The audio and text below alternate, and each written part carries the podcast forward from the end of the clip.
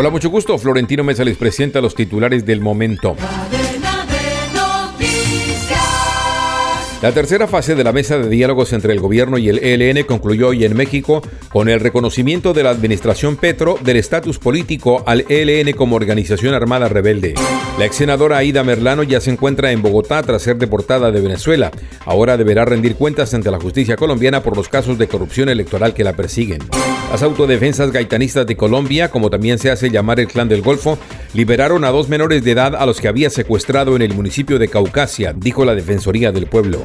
El canciller colombiano Álvaro Leiva acordó con su homólogo de México, Marcelo Ebrard, impulsar una cumbre sobre migración y otra sobre una nueva política de drogas, informó el gobierno mexicano.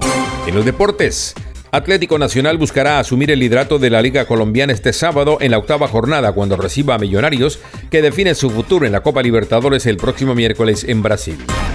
La Tienda Express.